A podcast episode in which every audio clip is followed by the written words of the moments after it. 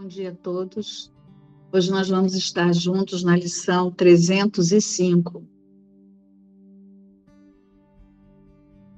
Há uma paz que Cristo nos concede.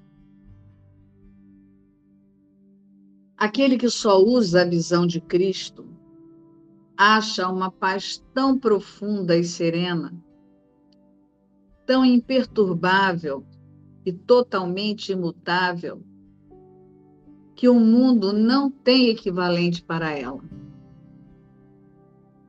As comparações se calam diante dessa paz. E o mundo todo parte em silêncio à medida em que essa paz o envolve e o carrega gentilmente a verdade, para que não seja mais a casa do medo. Pois o amor veio e curou o mundo, dando-lhe a paz de Cristo. Pai, a paz de Cristo nos é dada, porque é tua vontade que sejamos salvos. Ajuda-nos hoje a aceitar apenas a tua dádiva, sem julgá-la. Pois ela veio a nós para salvar-nos do nosso julgamento de nós mesmos. Há uma paz que Cristo nos concede. Hoje é a lição 305. Há uma paz que Cristo nos concede. A metafísica do curso, né, a base que Jesus traz no curso, quando ele inicia o livro, ele diz assim: ó, nada real pode ser ameaçado e nada irreal existe. Ele fala né, que o curso pode ser resumido só por essa frase. Né? Todo o curso se baseia nisso.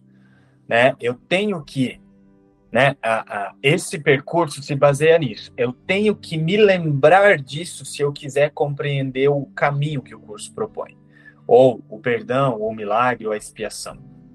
Eu não posso me esquecer disso. Nada real pode ser ameaçado e nada irreal existe.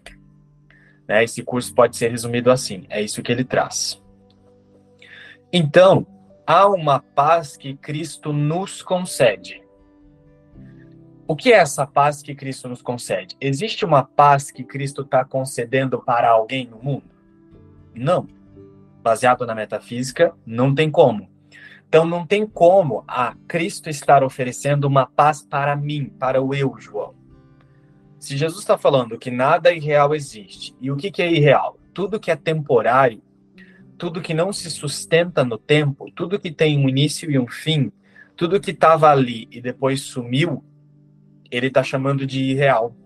Então não tem como o irreal experimentar paz. Então, não é que Cristo me concede uma paz, concede a paz a mim, a eu pessoa. Né? Então, o que é essa lição? Como é acessar essa paz que Cristo nos concede, sem confundir e ficar achando que Cristo está oferecendo uma paz a mim? Por isso que a gente precisa partir do discernimento, né? Do, da base do livro que ele ensina.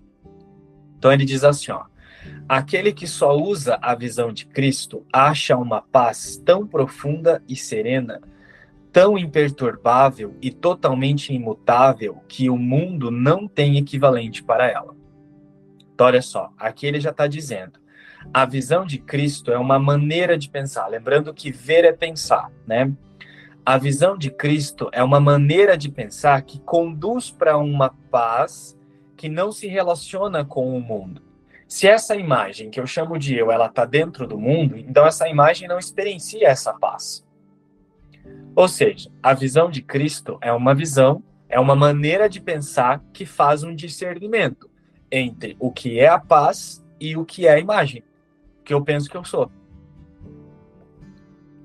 tem as primeiras lições lá no começo, a lição 27 e a lição 28, que ele fala assim, né?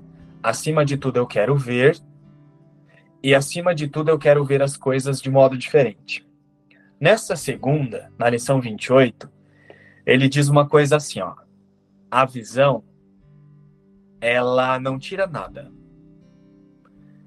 A visão, ela não causa transtorno, ela não causa medo. A visão, ela só pode abençoar. E nessa lição, ele faz uma pergunta assim, ó. O que você quer ver? Né? O, que, o que queres ver? O, o, o que você quer ver vai determinar o quanto você vai se lembrar disso que nós estamos falando durante o dia. Então ele diz assim, ó: Se você realmente quiser ver acima de tudo que só a realidade de Deus existe, então automaticamente você vai aceitar a inexistência desse mundo, inclusive dessa imagem. Ou seja, você vai usar a visão de Cristo. Você vai ver como Cristo. Porque se, Cristo é a eternidade, então você pensa como Cristo e vê como Cristo. Logo, você não, não valoriza o que é temporário, você não vê o que é temporário. Né? Então, lá nessa lição, ele diz assim: ó, o que queres ver? Dependendo do que você escolhe ver, isso vai determinar o quanto você vai se lembrar durante o dia dessa ideia de hoje. Essa lição ele traz uma coisa mais ou menos assim. Então, assim, ó, no instante que você determina o que você quer ver, isso que você está definindo que você quer ver vai determinar o quanto no seu dia você vai se lembrar.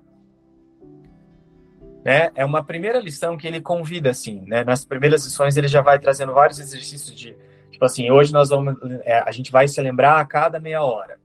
Hoje a gente vai se lembrar a cada 10 minutos. Nas primeiras lições ele traz muito essas, essas rotinas, assim.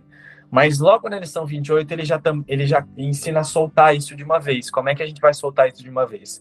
Como é que eu vou soltar as mágicas, as formas que a gente usa para ficar controlando a nossa prática? Por exemplo, usar alarme, usar despertador. Né? Na, lição na lição 28 ele já ensina a fazer isso, que é assim.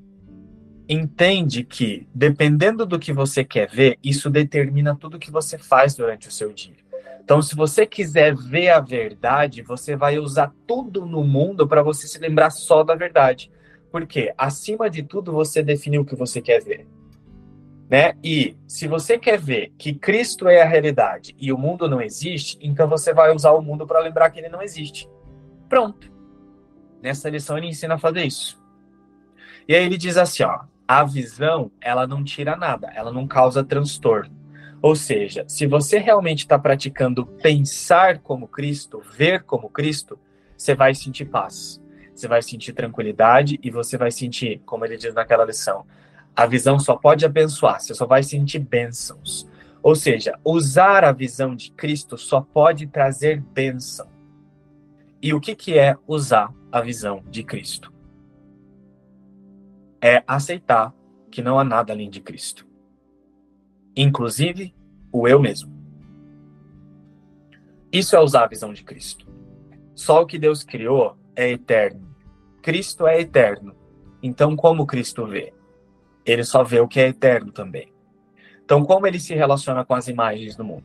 Ele aceita que elas são sem significado, porque não foram criadas por Deus. Elas não são eternas, então não são de Deus. Aceitar isso e praticar isso, que é praticar a visão de Cristo, só pode gerar paz, não transtorno. É exatamente não praticar isso que gera desconforto, que gera dor, que gera o sofrimento.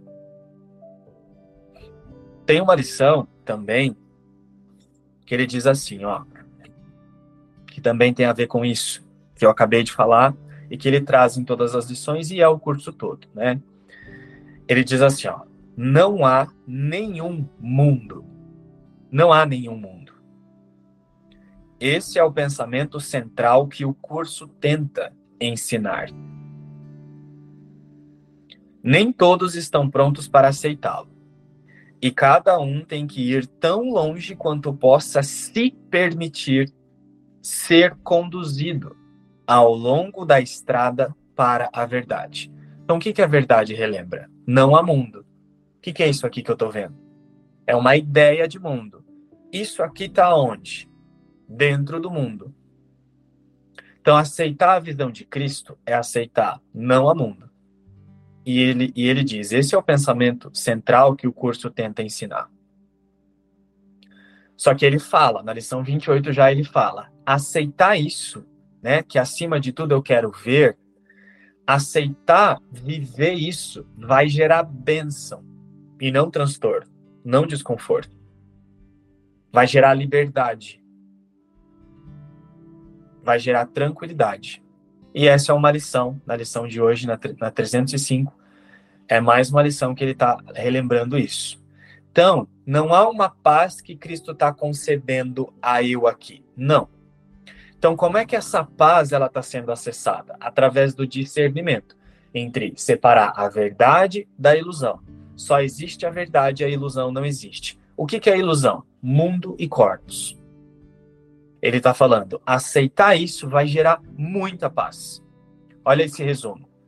Aquele que só usa a visão de Cristo, e usar a visão de Cristo é lembrar que não há mundo e não há eu, acha uma paz tão profunda e serena, tão imperturbável e totalmente imutável, que o mundo não tem equivalente para ela. Então, aqui aqui está todo o discernimento. Onde é que está o, o possível erro, a armadilha? É eu achar que sou eu, João, que vou experimentar essa paz. E aí, é, é tão louco isso, porque nessa tentativa de achar que sou eu, João, que vou experimentar essa paz, ou é você como pessoa que vai experimentar essa paz, enquanto a gente não solta isso, por mais que eu esteja na busca de alcançar a paz, e a minha parece uma intenção muito verdadeira, né? Eu só vou sentir falta de paz, porque se eu não entendo que não sou eu aqui que experimento a paz, porque esse eu não existe. A paz ela só pode ser entendida, ser compreendida quando eu aceito a inexistência dessa imagem. Se eu, se eu continuo tentando achar que é essa imagem que vai sentir paz, mesmo que pareça que eu estou buscando a paz e a intenção é muito honesta, muito verdadeira, eu só vou sentir dor e sofrimento. Por isso que o caminho não é você ficar estudando o curso, você pessoa ficar estudando o curso. Não, o caminho é Viver o curso é aceitar a inexistência dessa imagem. É aí que a paz é acessada. Senão eu vou ficar preso na armadilha de que buscando a paz eu vou não encontrar ela nunca mais. Enquanto eu estiver na busca. Então, aquele que usa a visão de Cristo, que é a mesma coisa que aceitar não há mundo, não há pessoa, nas imagens são sem significado, né? Logo, o primeiro perdão é para eu mesmo. Não vai gerar transtorno. Que é o que ele está falando. Acha uma paz tão profunda e serena, tão imperturbável e totalmente imutável que o mundo não tem equivalente para ela. As comparações se calam diante dessa paz e o mundo todo parte em silêncio à medida que essa paz o envolve e carrega gentilmente a verdade para que não seja mais a casa do medo. Então, você vai continuar vendo ainda a percepção. Essa imagem parece muito que é real, que parece que é você. Então, nada disso vai, vai sumir. Pelo contrário, todo o significado disso é retirado, você ainda continua vendo a percepção, mas pela forma como você está decidindo pensar, você sente que a paz é uma coisa, as imagens são outra. Tanto eu mesmo como qualquer outra imagem. É por isso que o mundo ele não é mais a casa do medo, porque ele não está sendo visto mais como real. Então ele não está sendo mais usado para confirmar a separação a ideia de que existe algo à parte de Deus. Pois o amor veio e curou o mundo, dando-lhe a paz de Cristo. Só tem Cristo, não há mundo. Então, como é que o mundo pode ser um lugar onde eu confirmo a dor, o sofrimento? Como é que eu posso sentir dor, posso sentir doença, posso sentir ataque, se não há nada aqui? E só Deus é real. Não tem como. Pai, a paz de Cristo nos é dada, porque é tua vontade que sejamos salvos. Ajuda-nos hoje a aceitar apenas a tua dádiva sem julgá-la, pois ela veio a nós para salvar-nos do nosso julgamento de nós mesmos. Qual é o nosso julgamento de nós mesmos? A ideia de que eu tenho uma vida que é minha fora de Deus.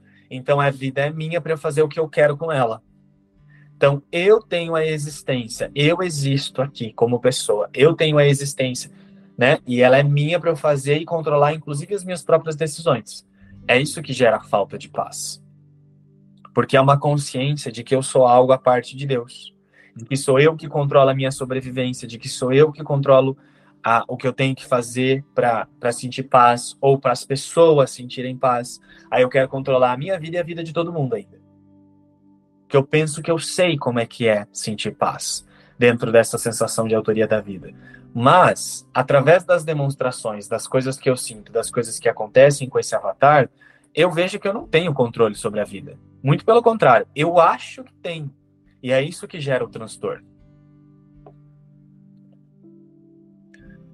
Então, ela veio a nós para salvar-nos do nosso julgamento de nós mesmos, através da visão de Cristo.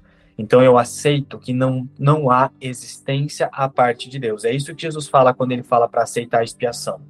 Não há separação, não tem erro da separação. Se não tem erro da separação, não tem eu aqui, não tem um mundo para eu ver. Como é que pode haver alguém então que está passando mal se não há eu e não há mundo? Então, nesse discernimento é que está a paz. E essa é a paz que Cristo nos concede aceitar isso não vai gerar dor. A dor ela, ela continua, ou o medo continua, ou o desconforto ou o transtorno continua, porque a consciência não está aceitando isso. Não é por aceitar a verdade que ela passa mal, é por não estar aceitando a verdade, está dentro ainda de um senso de autoria, está tá mantendo a separação. Então tem Deus e tem eu ainda. É por não aceitar isso que a consciência fica em estado de transtorno. Mas como Jesus está falando, isso também não importa. Se houver algum estado de transtorno, porque a consciência se viciou a, a, aprender que é isso, isso também não importa. Basta usar o discernimento a todo instante. Lembrar que a verdade é uma coisa, a ilusão é outra, e as duas coisas não se misturam. O transtorno vem porque a consciência está vendo algo que não existe. Né? Então tá bom. Toda vez que tiver um transtorno, eu vou assumir entendi, eu estou vendo algo que não existe. Mas isso é sem significado porque a verdade não se mistura com as ilusões. Pronto. Mas aceitar a verdade e a visão de Cristo não gera transtorno. Isso tem que ser lembrado. É isso. Essa lição 305, há uma paz que Cristo nos concede, é, trouxe essa percepção da nossa real existência, né? Para a gente, para nós acessarmos, para a gente é, é, aceitar o conteúdo que traz essa essa lição, né?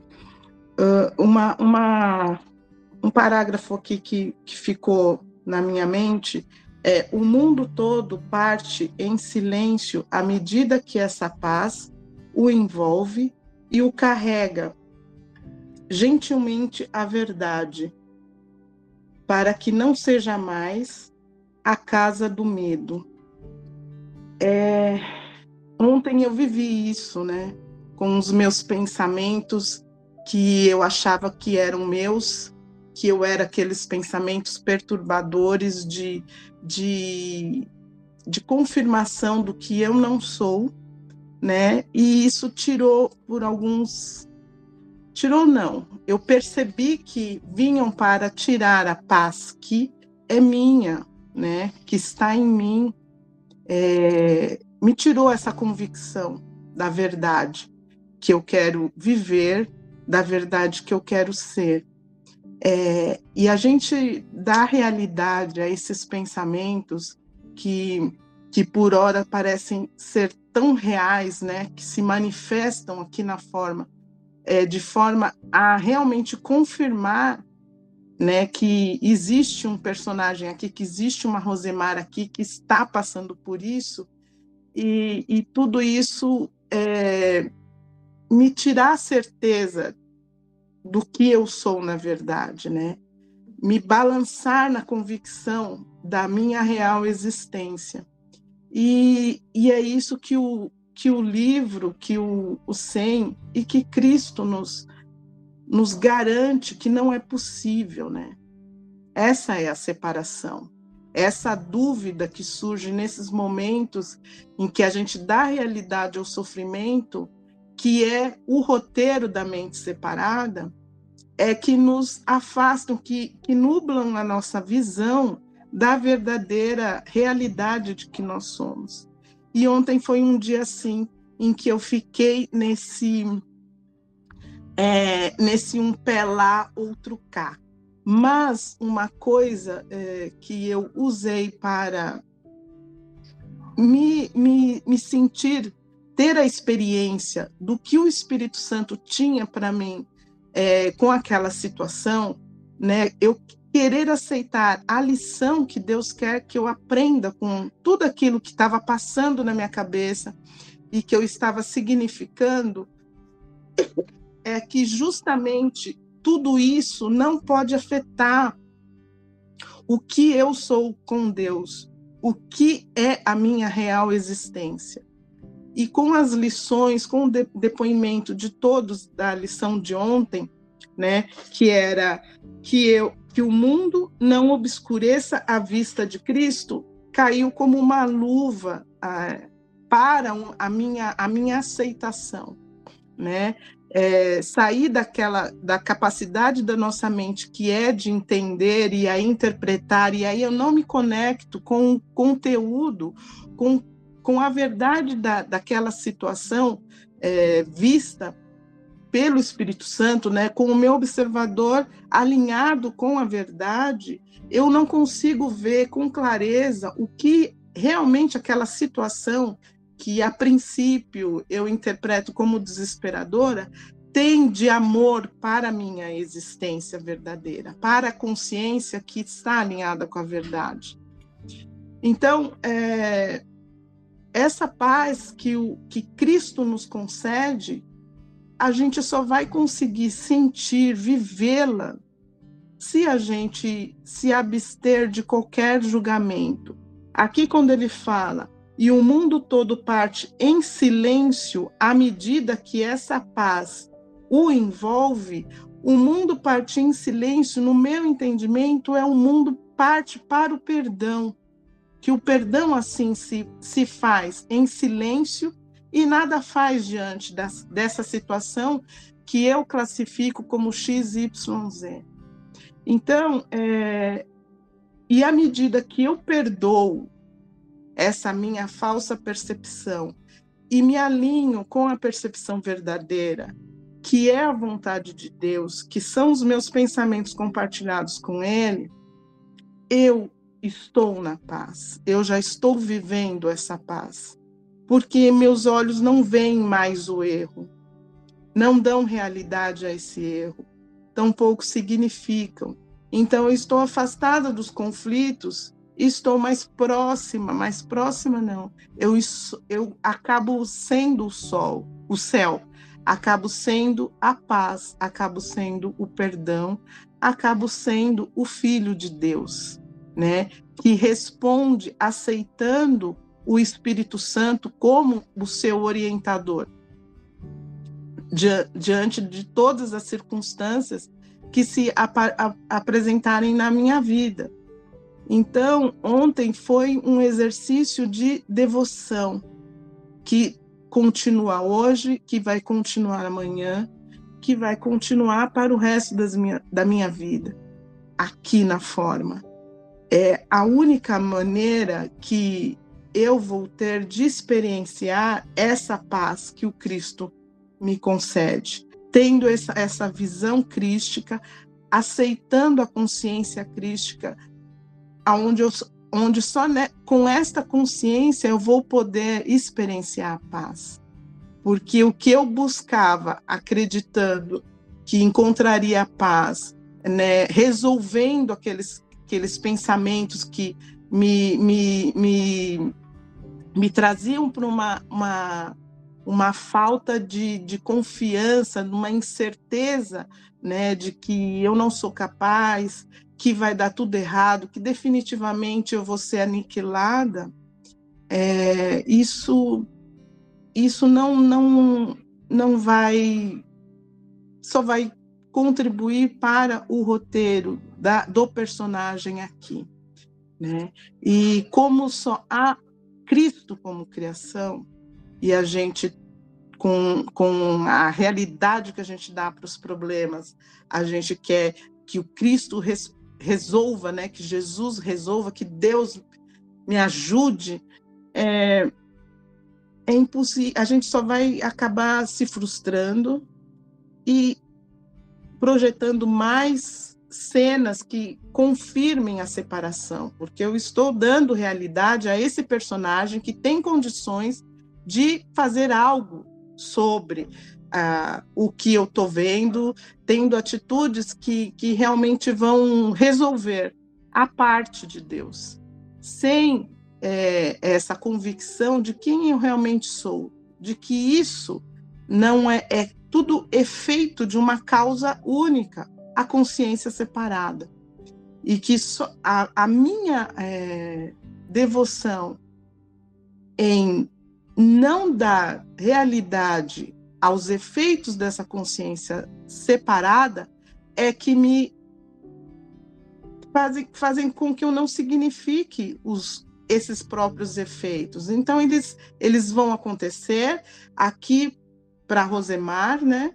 É, que a Rosemar passe pelo que ela tiver que passar, mas o observador sabe que aquilo não, ele não reconhece, ele não dá é, identificação para aquelas aqueles efeitos todos do, das minhas da vontade das minhas crenças e tudo mais. Não dá validade, não dá reconhecimento, identificação para as minhas crenças, que são é, é, a causa né, das minhas projeções na, na forma.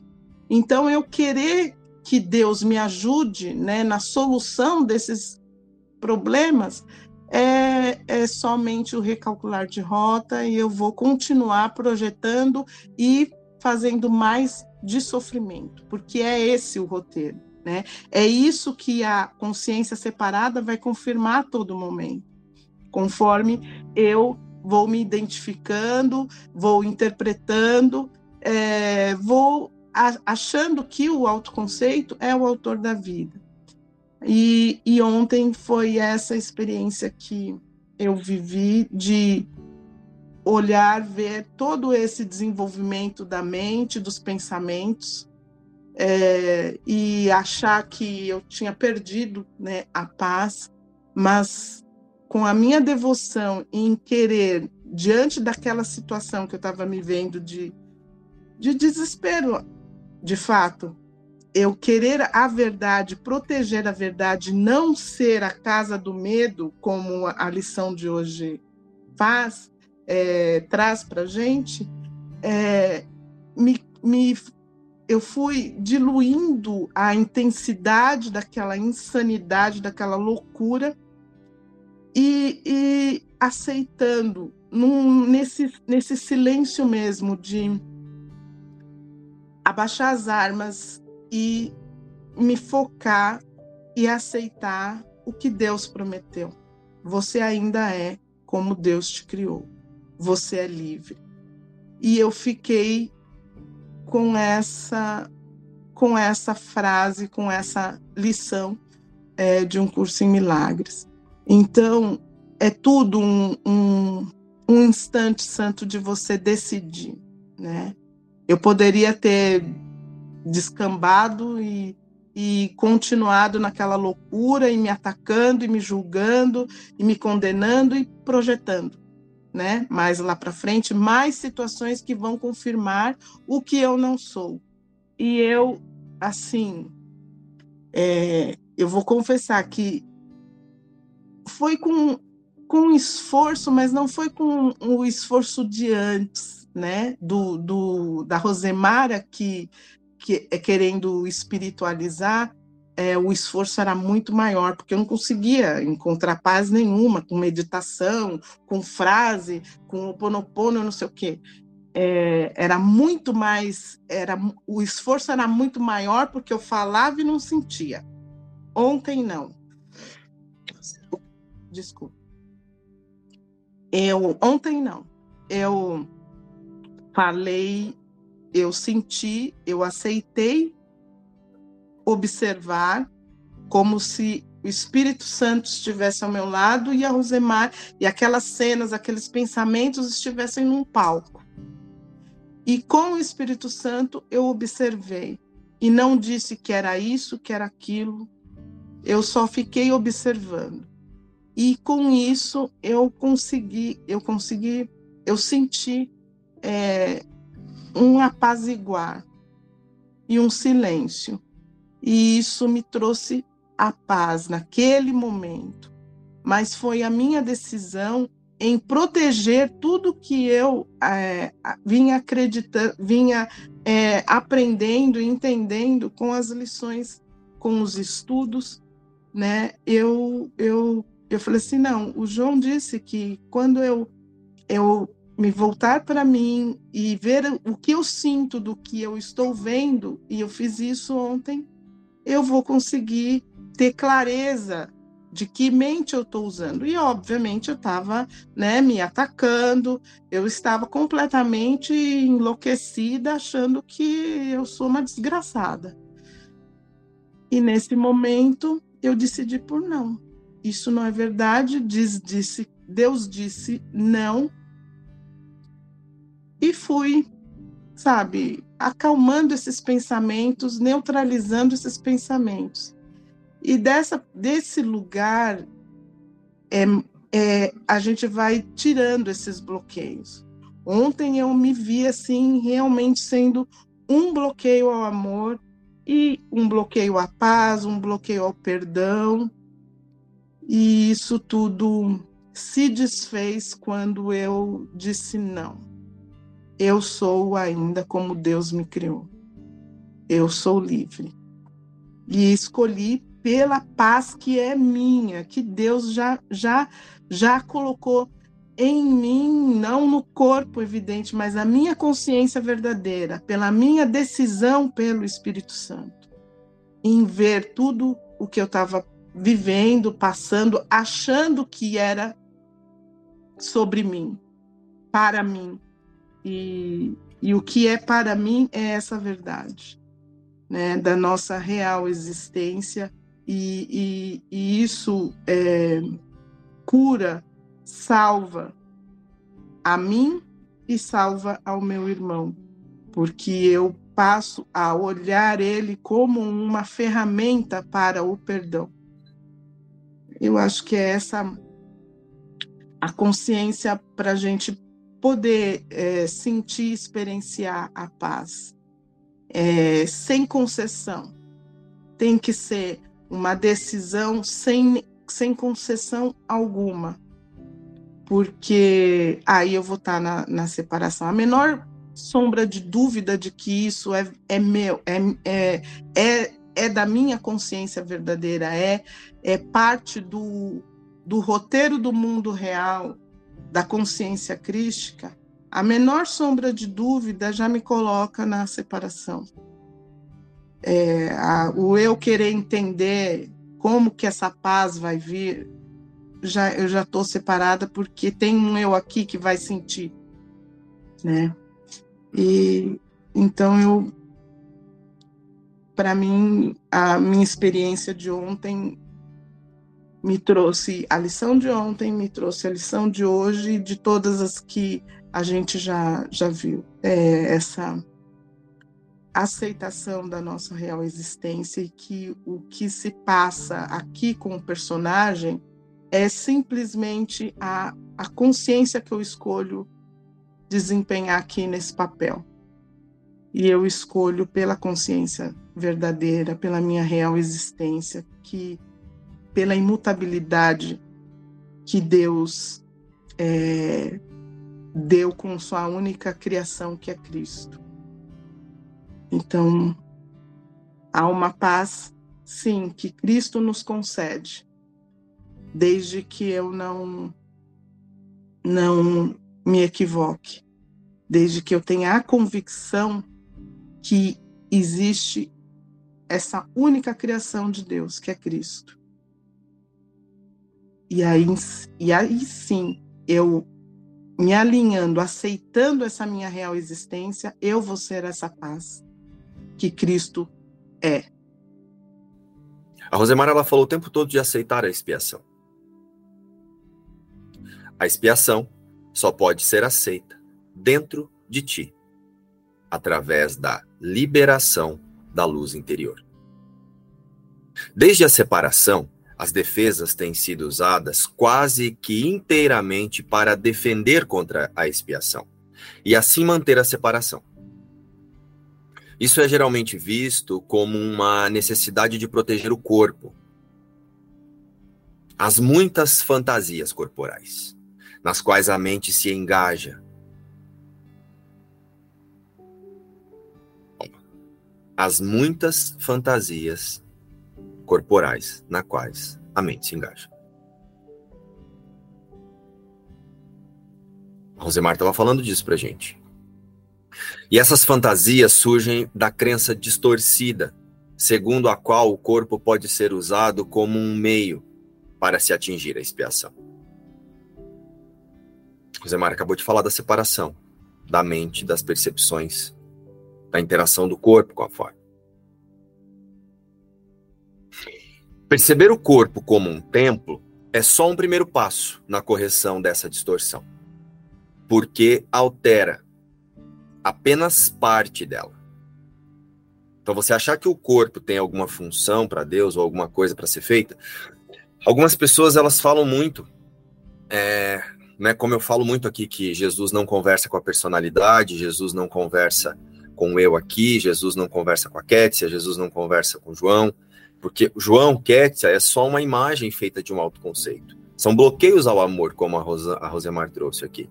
Então, o que acontece? As pessoas falam assim: ah, mas Jesus ele fala para eu pegar na mão dele.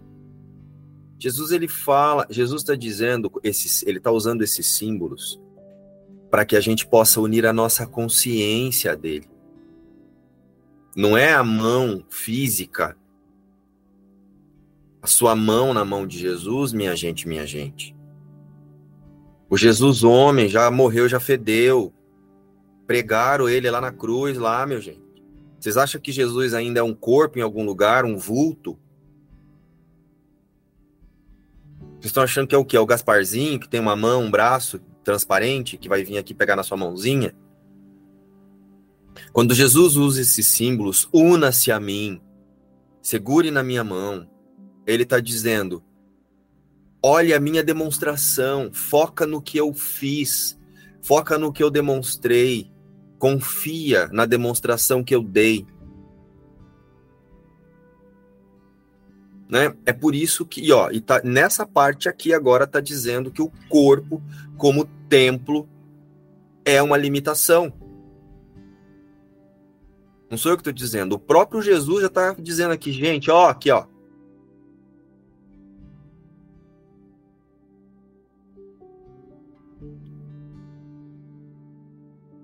Aceitar a expiação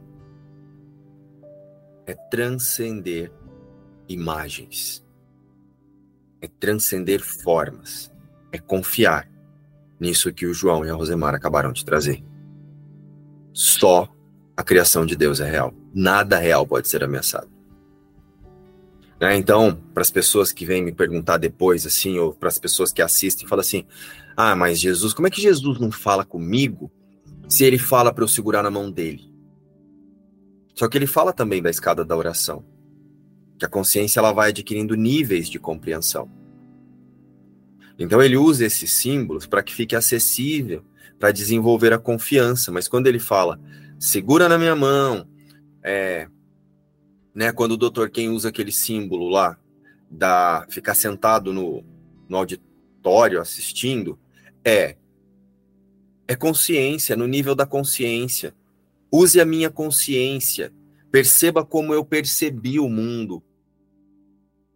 Né? Agora, minha gente, minha gente, imaginar que Jesus pega na sua mãozinha e vai caminhando com você, você tá achando que você tá onde? No Mágico de Oz? Nas estradas de tijolos amarelos?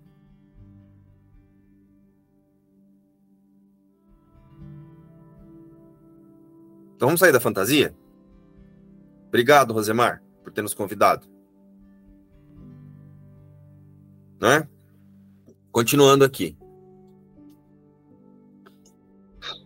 Perceber o corpo como um templo é só um primeiro passo na correção dessa distorção, porque altera apenas parte dela.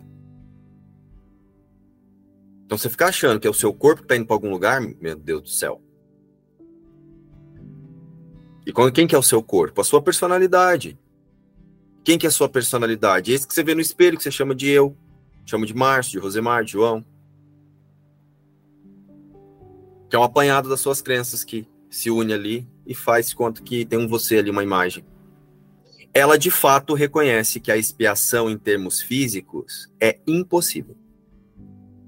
Perceber o corpo como um templo é só um primeiro passo na correção dessa distorção, porque altera apenas parte dela. Ela, de fato, reconhece que a expiação, em termos físicos, é impossível. Então, por que, que Jesus vai pegar na sua mão e vai falar com você? O próximo passo, todavia, é reconhecer que um templo não é absolutamente uma estrutura sua verdadeira santidade está no altar interior, em torno do qual é construída a estrutura. Que sistema de pensamento que você está usando? Onde está a sua oração? Para quem que você está orando? Para a verdade ou para a ilusão? A ênfase em belas estruturas é um sinal do medo da expiação. Então, essa história que Jesus está vindo aqui agora, ah, Jesus fala comigo. Ah, Jesus me deu um recado. Jesus me mandou ir para lá. Jesus me mandou ir para cá. Jesus mandou pintar a porta de azul. Jesus me mandou agora fazer tal oração. Ó, ele mesmo está dizendo aqui que é um sinal do medo, minha gente. Então, Jesus deve estar tá mentindo, né? Não tá. Então, quem é que está se iludindo?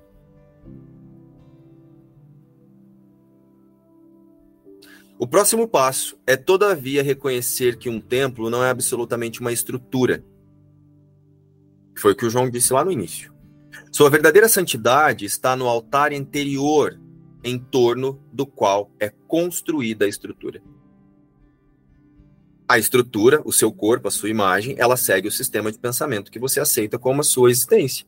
A ênfase em belas estruturas é um sinal do medo da expiação e uma recusa em alcançar o altar, propriamente dito, em alcançar o sistema de pensamento. A beleza real do templo não pode ser vista com os olhos físicos. A vista espiritual, por outro lado, não pode absolutamente ver a estrutura, porque é visão perfeita. Ou seja, a realidade não se comunica com a ilusão. Tem até que suspirar para falar isso, tanta vez que a gente repete, né? A vista espiritual, por outro lado, não pode absolutamente ver a estrutura. Porque é a visão perfeita. Foi o que o João disse lá. Né? Há uma paz. Há uma paz que Cristo nos concede. Que foi o que o João explicou. Não é para o Márcio que essa paz é concedida.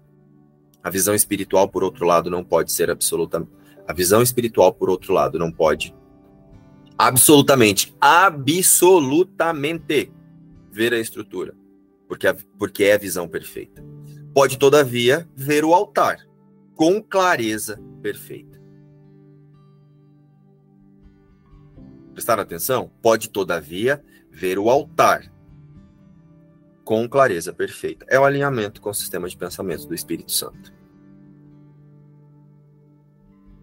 Para a efetividade perfeita, o lugar da expiação é o centro do altar interior, onde ela desfaz a separação e restaura a integridade da mente. Para a efetividade perfeita, para acessarmos o que Jesus está nos ensinando, o lugar da expiação é o centro do altar interior, onde ela desfaz a separação e restaura a integridade da mente.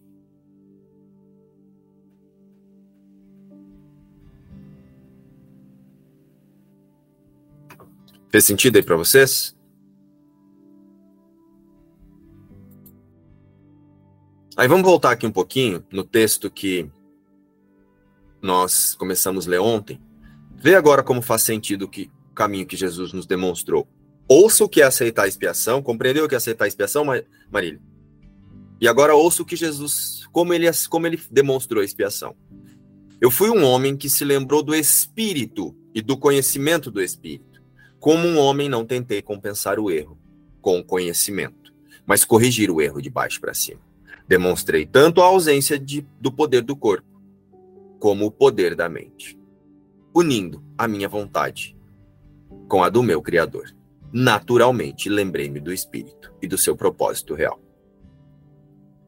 Eu não posso unir a tua vontade à de Deus por ti, mas posso apagar todas as percepções equivocadas da tua mente, se tu as trouxeres à minha orientação, se tu seguires a minha demonstração, que é como a Rosemar contou a experiência dela. Tá ficando mais claro como aplicar a lição de hoje, gente? Através da demonstração de Jesus?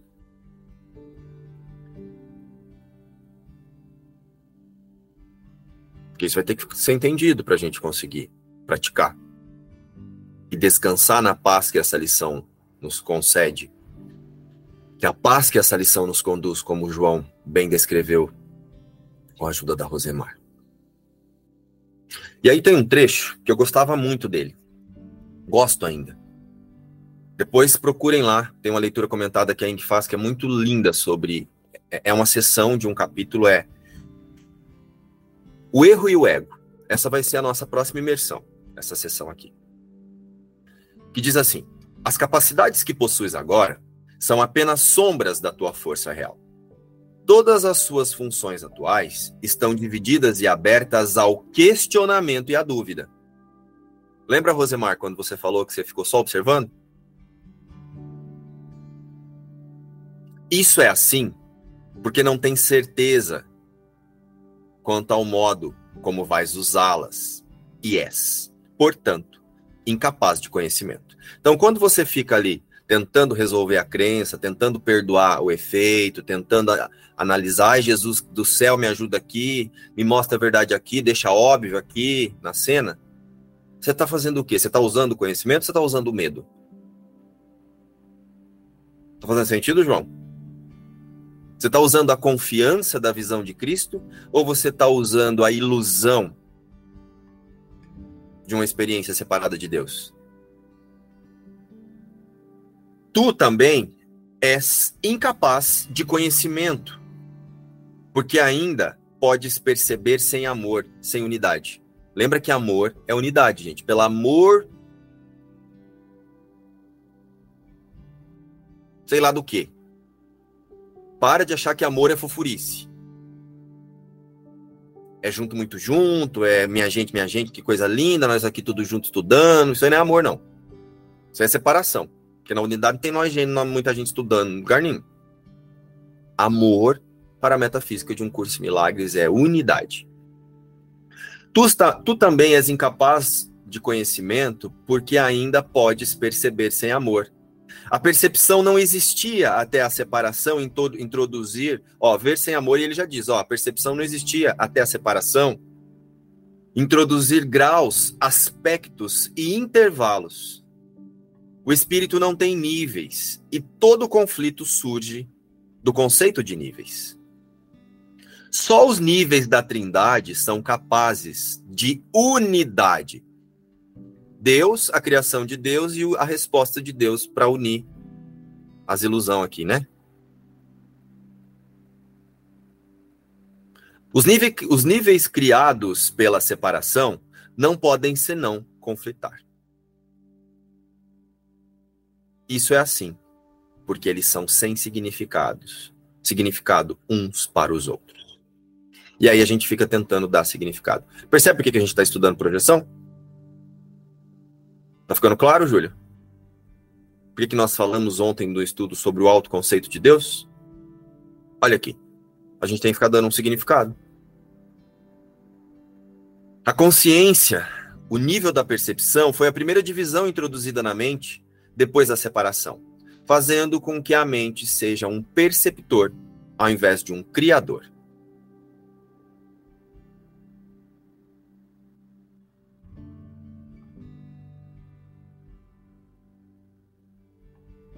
A consciência, o nível da percepção, foi a primeira divisão introduzida na mente depois da separação, fazendo com que a mente seja um perceptor ao invés de um criador. A consciência é corretamente identificada como o domínio do ego.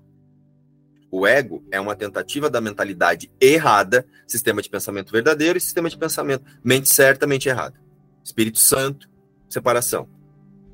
O domínio do ego. O ego é uma tentativa da mentalidade errada para perceber a ti mesmo como deseja ser, ao invés de como és. Há uma paz que Cristo me concede, mas eu preciso ver, reconhecer a criação de Deus como ela é. No entanto, só podes conhecer a ti mesmo como és. No entanto, só pode conhecer a ti mesmo como és, porque essa é a única coisa quanto a qual, quanto a qual podes ter certeza. Eu só posso ter certeza da criação de Deus, que é Cristo. Todo o resto é ilusão tudo mais está aberto a questionamento. O ego é o aspecto questionador do ser pós-separação, que foi feito ao invés de criado. É capaz de fazer perguntas, mas não pode perceber respostas significativas, porque estas envolveriam conhecimento não podem ser percebidas há uma paz que Cristo me concede. O João nos convidou ao conhecimento, a acessar, a descansar na certeza de que a criação de Deus permanece imutável. A mente está, portanto, confusa, pois só a mentalidade una pode ser sem confusão. A mente separada ou dividida não pode deixar de ser confusa é necessariamente incerta em relação ao que é. Tem que estar em conflito, pois não está de acordo consigo mesmo. Isso faz com, com que os seus aspectos sejam, sejam estranhos um para o outro. E essa é a essência da condição que induz ao medo, no qual o ataque é sempre possível. Há uma paz que Cristo nos concede, não as suas interpretações. Tens toda a razão para sentir medo percebendo a ti mesmo como tu te percebes. Fica aí tentando perdoar o efeito.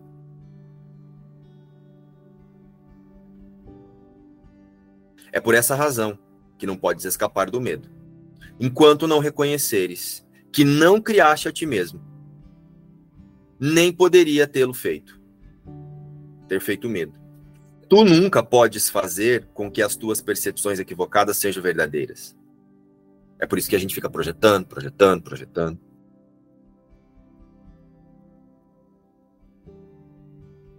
E a tua criação está além do teu próprio erro. É por essa razão que, eventualmente, tens que escolher curar a separação.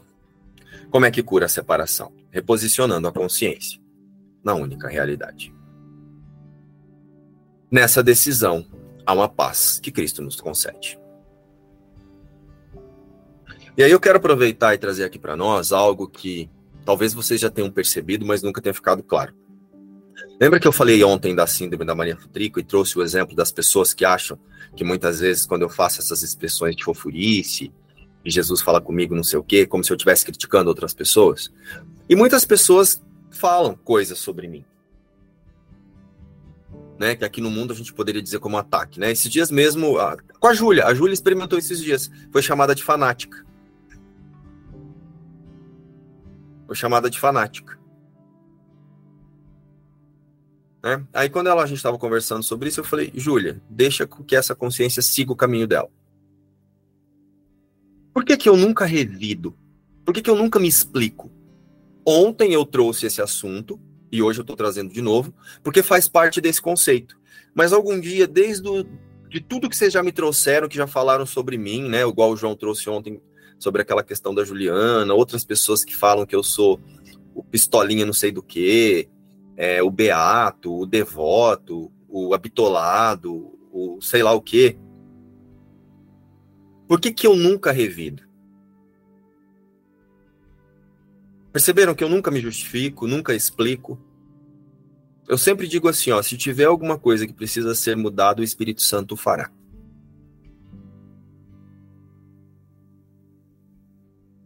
Porque qualquer explicação justificativa também é um ataque.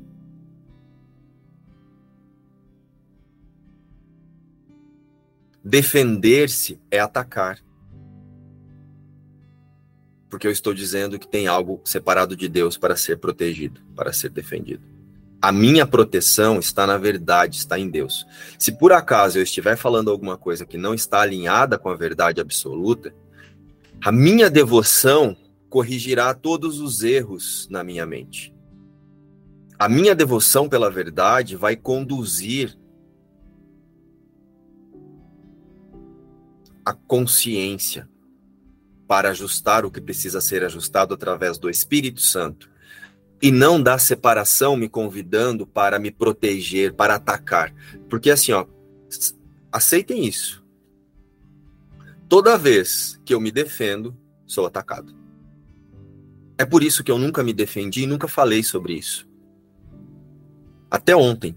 E ontem ainda falei sobre isso porque serviu do contexto, de um exemplo no contexto. E não foi para me defender. Foi para explicar como é que as pessoas decidem escutar só o que elas estão pensando sobre os outros e não a mensagem, né? Então a gente precisa também hoje olhar para o quanto a gente se defende da verdade se justificando no mundo. Desse lugar, essa paz que Cristo nos concede também vira um recalcular de rota e você não vai acessá-la. A paz que Cristo nos concede envolve a não defesa de qualquer coisa, seja um comentário que façam sobre você, Marília.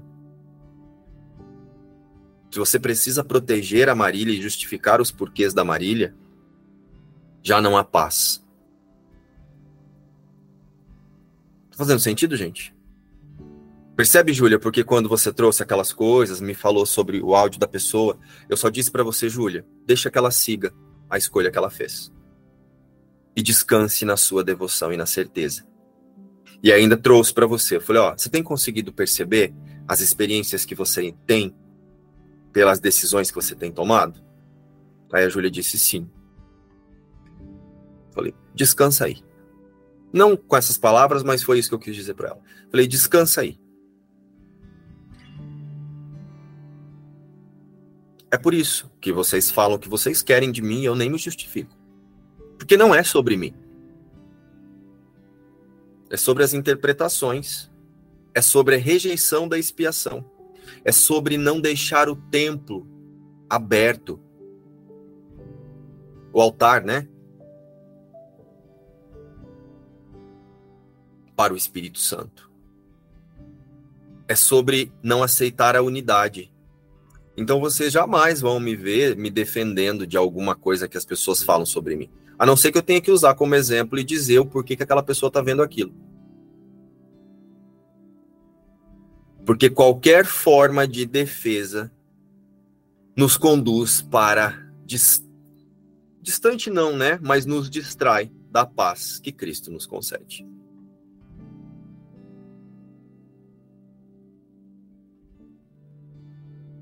Fazendo sentido, João? É por isso que quando o João vinha, né? Ó, tal pessoa disse tal coisa. Eu falei, ó, observa porque ela trouxe isso para você. Era a única coisa que eu dizia. João, se tiver alguma coisa aqui que precisa ser corrigida, a verdade corrigirá todos os erros da minha mente. É a minha devoção. E a mesma coisa eu falo para o João. Quando ele vem conversar comigo que ele está com dúvida aqui, com dúvida ali, que ele não está conseguindo ter certeza nisso, falo, João, onde está a sua, sua fé? Qual é a sua meta? Você só quer Deus? Então continua fazendo o que você está fazendo, que o que precisar ser ajustado para você acessar Deus vai acontecer. Os bloqueios serão retirados. Eu convido João à paz que Cristo nos concede. Consegue perceber isso, João? Ah, eu estou tendo muitos impulsos disso, daquilo. João, onde está sua fé? Você quer Deus? Você está usando isso para separar o que é ilusão? Está usando discernimento diante disso? Tô, mas ainda. Beleza. Foca no discernimento. O Espírito Santo completa o caminho. Então, é, nós queremos a paz que Cristo nos concede, mas nós nos perdemos muito, nos distraímos muito, justificando as vontades do corpo. As vontades alinhadas com o roteiro da separação. Né? Então é bem importante que a gente olhe também para o quanto a gente ainda usa justificativas para ficar longe da paz. Está sentindo, Bruno? Ah, eu não sei se eu consigo. Ah, eu não sei se dá. Igual ontem, quando nós conversamos sobre o pessoal da imersão, né? Vai começar aí um negócio novo, bem legal. Ah, não sei. Ah, não sei o que lá. Percebe, Bruna? quanto de justificativa que a gente busca para ficar longe da paz?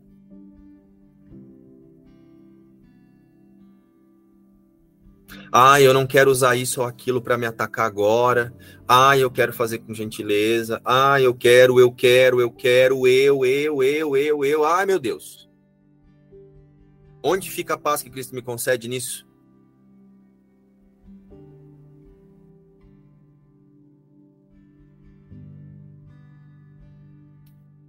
Jesus acabou de nos dizer nesse texto que o corpo é uma limitação à expiação. Estou trazendo isso para que fique muito claro os bloqueios que nós escolhemos manter as experiências das lições do dia. E aí, olha só. Há uma paz que Cristo nos concede. Vamos entender o que é o Cristo? Cristo é o Filho de Deus, tal como ele o criou. É o ser que compartilhamos, unindo-nos uns aos outros e também a Deus. Então eu vou me proteger do quê? Eu vou ficar justificando o quê? Das pessoas trazerem as opiniões delas sobre mim. São opiniões. Em unidade permanecemos um único ser. E se tiver alguma coisa que ela está dizendo que de repente eu não estou percebendo, a minha devoção corrigirá todos os erros na minha consciência. Ele é o pensamento que ainda habita no interior da mente, que é a sua fonte. Ele não deixou o seu lar santo, nem perdeu a inocência em que foi criado. Para sempre imutável, ele habita na mente de Deus. Então, onde é que nós vamos conseguir experienciar a paz que Cristo nos concede?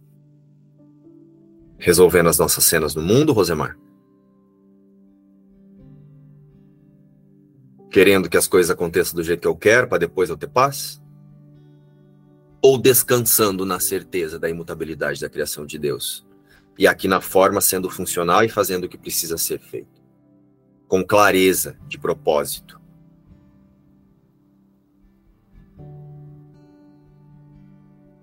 E o ajuste de foco para uma única meta. Essa é a meta física dessa lição. É, eu tenho observado esse, esse convite de Jesus, quando ele diz assim: ó, você é igual a mim. Você pode fazer as mesmas escolhas. Você já é tudo isso que está sendo apresentado aqui, como algo que já aconteceu. E, e eu tenho usado assim as, as cenas, né, ó, aquilo que parece que Marília está vivendo. E quando a lição fala assim, ó, é, eu aceitei isso. Né? E aí eu não faço mais do corpo, da experiência, como a casa do medo. Porque é, é quando a gente está identificado, né, quando há essa identificação com a forma, o corpo ele fica como uma representação do medo. Então você fica sentindo medo e você se sente limitado, você acha que é aquilo, você acha que é aquilo o tempo todo. E com essas correções né, que a gente se propõe na mente para que ela aconteça, por aceitar a expiação, eu tenho observado que a experiência ela vai mudando. E aconteceu isso agora no domingo. Eu fui para, né? A gente sempre vai, pelo menos uma vez por mês, ou de dois, dois meses, a gente vai na casa dessa amiga que tem uma fazenda. Eu nunca aprendi a andar de cavalo, nunca, né? Da onde eu vim, nunca me interessei, nunca tive essas crenças de andar de cavalo. E o marido dela trabalha com cavalos, cuida, tem vários, mais de 70, 80 cavalos. É, ele treina e trata do animal e faz negócios com esse animal. E ele sempre deixa disponível para nós, que vai lá, né, que somos amigos deles, cavalos para a gente poder montar. Então, são cavalos mansos, cavalos mais ágeis e tal e tal. E teve uma vez que eu senti um desejo, nunca montei na vida, montei, né? Ele me deu um cavalo bem assim, bem velho mesmo, que não anda nem, nem a pau, tem que bater nele para ele poder sair do lugar. E beleza, eu tive essa experiência. E quando foi agora no domingo mais fomos de novo, eu senti um desejo de novo. Assim, ai, vontade de montar. É, e ele me colocou nesse cavalo de novo, né? O mesmo cavalo, o nome do cavalo é oficial. E fomos nós no cavalo. Só que o cavalo estava muito animado aquele dia. Eu montei no cavalo, já experimentando, não senti tanto medo, né? Não sentia medo. Eu falei, nossa, essa experiência está diferente. A outra eu ainda senti um pouco de medo e tal, muito receosa. Agora, não. Não senti assim que eu ia cair ou que estava muito alto. E fomos. É, e, e, fomos cavalgar, né? E ele, ele é muito cuidadoso, né? Tanto ele como a esposa dele, tava eu e irmã, meu cunhado. Ele é muito cuidadoso, assim, ele fica tomando muito cuidado com a gente. Presta atenção tal. E a gente foi caminhar. Gente, esse cavalo, ele seguiu o outro cavalo, porque se o outro corre, ele corre. Se o outro para, ele para. E o que estava com a minha irmã, irmã, minha irmã já gosta e cavalga mais, era um cavalo assim, Parecia que ele estava com fogo no toba mesmo. Ele só corre, corre, corre, ele troca, corre, corre. Esse cavalo que é bem calmo, que eu estava montado, ele disparou. Mas ele correu, eu tive uma sensação que ele não colocava mais as patas no chão. Parecia que ele voava assim. E eu lembrei das instruções né, desse meu amigo, que ele falou assim: olha, Maria, segura a rédea colocando um peso de 200 gramas. Não deixa ele frouxo, porque se ele sentir que você não é de nada, ele vai fazer o que ele quer com você. Ele é que vai te conduzir. Ele vai entrar no meio de lugares que não é para ir, e lá é um, um, espaço muito aberto, sabe? Tem trilhas e, e a gente, sei lá, tem uns 5 quilômetros, depois ainda chega na praia, no final, uma praia deserta. E ele falou assim: você não pode deixar ele. E aí ele fez uma varinha para mim, com a ponta com um saquinho, e falou: essa varinha é para você bater com força para ele te obedecer. Mas se você der o primeiro toque nele com dozinha dele, acabou.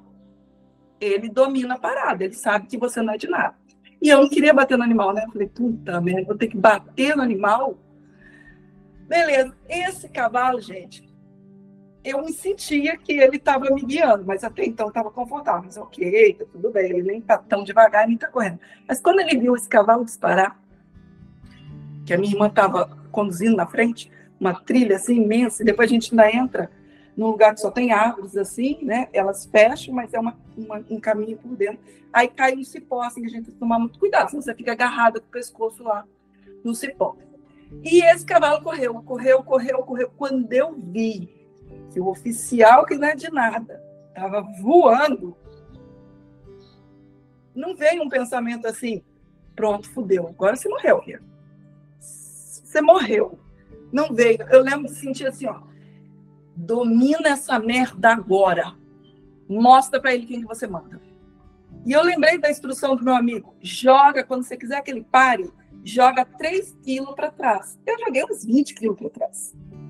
Eu puxei a rédea com força e ele voando, eu puxei, mas eu puxei assim, parecia que, que o negócio ia arrancar a boca dele. A varinha eu nem lembrei de bater, não. Eu puxei e joguei assim, uns 10 quilos para trás, mas puxei com tudo. E aí foi falando com ele, né? Ô, ô, ô. E ele foi parando, foi parando, foi parando, foi parando, foi parando. E quando terminou aquela experiência, eu olhei e falei, cara, não tem nenhum medo. Assim, no sentido de, sabe, o corpo tremer, nada. Eu falei, olhei para aquilo e falei, é isso.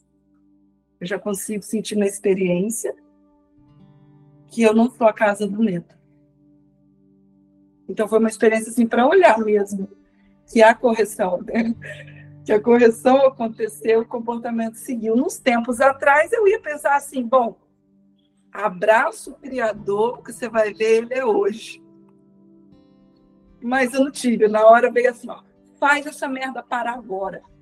Mostra para esse cavalo que é você que manda. Enfim, foi uma experiência de muito, muito legal. Confiança te levou a ser funcional com clareza. Então, hoje vamos ficar atento a essas armadilhazinhas que nós nos colocamos, né? Então, é, esse autoconceito de Deus que nós fazemos, um Deus lá e eu aqui indo para Deus, essa coisa de tipo, é um vício mesmo que nós temos, né? Ah, eu não quero usar isso para me atacar, então agora eu vou usar isso mais devagar. Tá. Você vai fazer perdão parcelado? Você vai fazer um carnê agora? Vai destacar uma promissorinha por mês para perdoar agora? Ou olha ou não olha. Então, ao invés de falar isso, é melhor falar assim: eu não quero olhar para isso agora. É bem melhor você ser honesto e falar assim: não estou pronto para olhar para isso agora. Não quero, não é que eu não estou pronto. Eu não quero olhar para isso agora. Eu ainda vejo o ganho de manter minha mente onde está. Vamos ser honesto com a nossa prática? e parar de usar esses subterfúgios para dizer assim, não sou eu que decido? Vamos parar com isso? Vamos combinar aqui, gente? Vamos fazer isso combinado? Então, assim, ó, aqui para nós, nesse estudo, retiramos essa história de, ah, eu não quero me atacar com isso. Não, eu não quero olhar para isso agora mesmo. Ainda tem alguma coisa que me deixa confortável onde eu estou e eu quero continuar confortável na ilusão.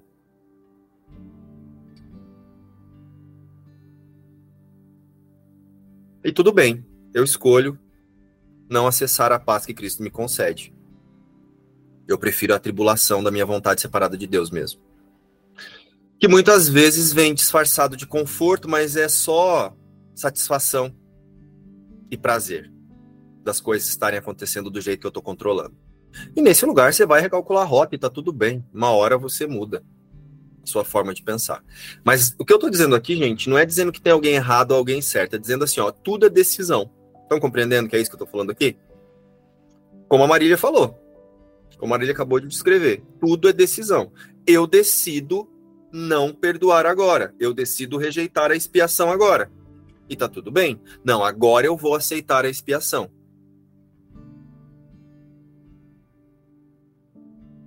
Né? E aí fica tendo essas experiências. Então, ou se aceita a expiação e aceitando a expiação completamente, acessamos a paz do céu, ou nós continuamos com esses parcelamento aí. Aceita a expiação, volta para a ilusão. Aceita a expiação, volta para a ilusão. Aceita a expiação, né? E aí fica praticando perdão ao invés de perdoar.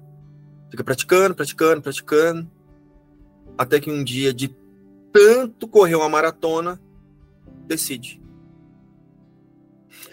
Então é isso. Para que a gente possa hoje ter a experiência dessa lição, nós vamos ter que olhar para essas coisinhas, sabe? As vontades de se defender, sabe, Bruna? Quando o Davi fala para você assim, Bruna, você não arrumou a cama?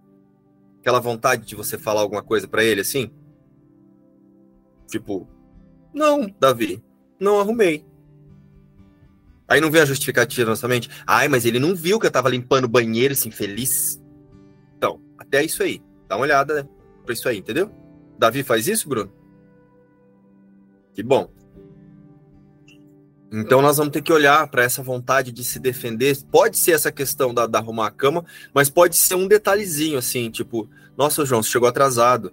Ah, cheguei atrasado porque daí aconteceu. Entendeu, João? Não tem problema dizer o porquê que houve o atraso, mas se você perceber que o atraso é uma forma de você justificar alguma coisa, proteger o seu autoconceito, fazer que a sua autoimagem tenha um valor, é recalcular de rota.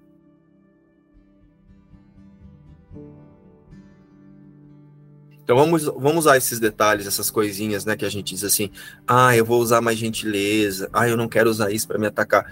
Não existe isso, eu não quero usar isso para me atacar ou eu não quero, ou eu quero usar isso aqui com gentileza. Existe assim, ó. Eu não quero transcender a limitação agora. Eu quero realmente continuar confirmando que eu sou um ser limitado.